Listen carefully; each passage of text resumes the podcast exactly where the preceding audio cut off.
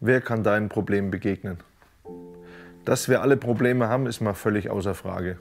Also ich sage immer, jemand, der keine Probleme hat und der, von dem ich irgendwie nicht weiß, dass es irgendwie nicht auch was Komisches in seinem Leben gibt, dem vertraue ich schon mal pauschal gar nicht. Darum geht es aber nicht. Es geht darum, wer kann meinen Problemen begegnen? Die, die mich piesacken und die mich nerven, die meinen Alltag einfach schwierig machen.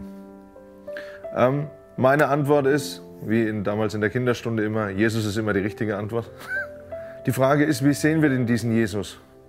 Als dieses brave Kindlein, das in der Krippe irgendwie, ja, dann äh, da irgendwie aufgewacht ist und dann ja und äh, genau, ja, und der Ritter der Welt und äh, die heiligen drei Könige und alles, oh, das ist immer so schön. Oder sehen wir ihn als denjenigen, der, der für uns ans Kreuz gegangen ist, um unserer Schuld willen? Stimmt beides.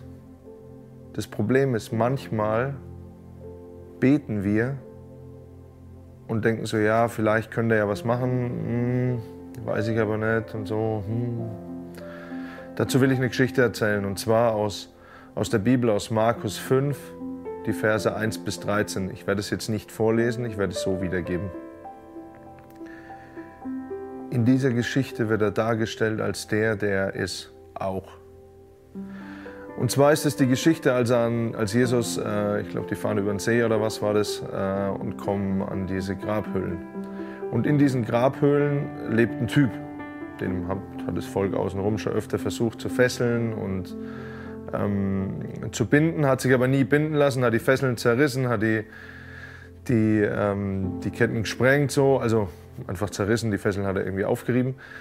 Der entscheidende Punkt ist, er ist besessen also in seiner Gegenwart war einfach nicht, war einfach kein Aushalten, also bei dem Typen halt. Ne?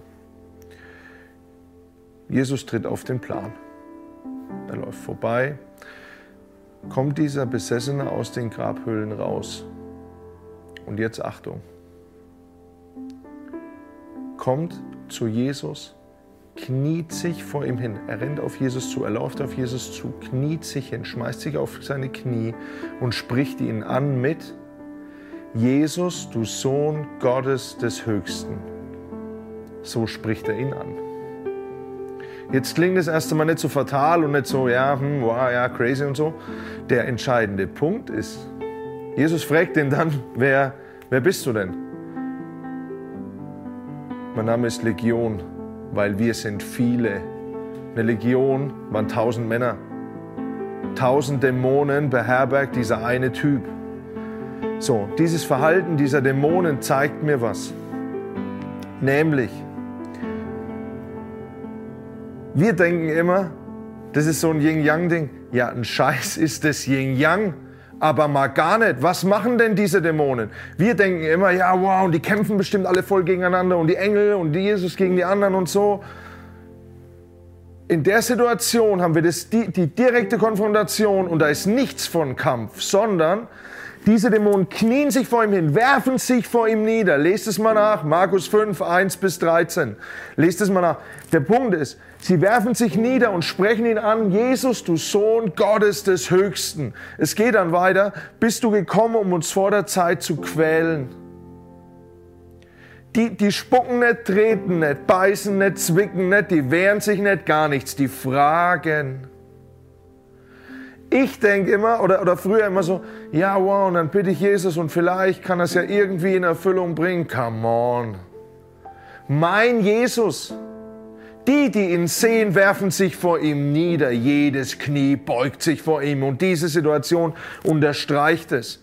Der, der alles entscheidende Punkt ist, was glaubst du denn, wer Jesus ist? Glaubst du, der ist irgendein Kirschpflücker oder was? Glaubst du, er ist irgendwie dahergelaufen und ja, okay, der muss halt herhalten oder was? Das ist der Chef. Das ist der König im Universum und der steht auf deiner Seite und sagt, und ich will dir helfen dein Leben lang, weil ich dich lieb. Ich kam für dich. Ich lieb dich und wahrlich, mir mangelt es nicht an Power.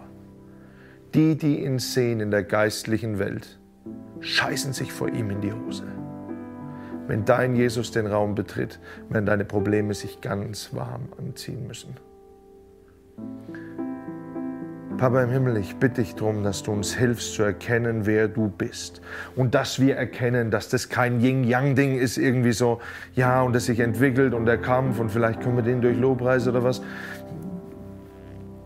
Ich will, dass wir verstehen, wer du bist. Und diese Dämonen zeigen uns das in dieser Situation so eindeutig. Sohn Gottes, Jesus, Sohn Gottes des Höchsten, die sprechen dich bei deinem Titel an.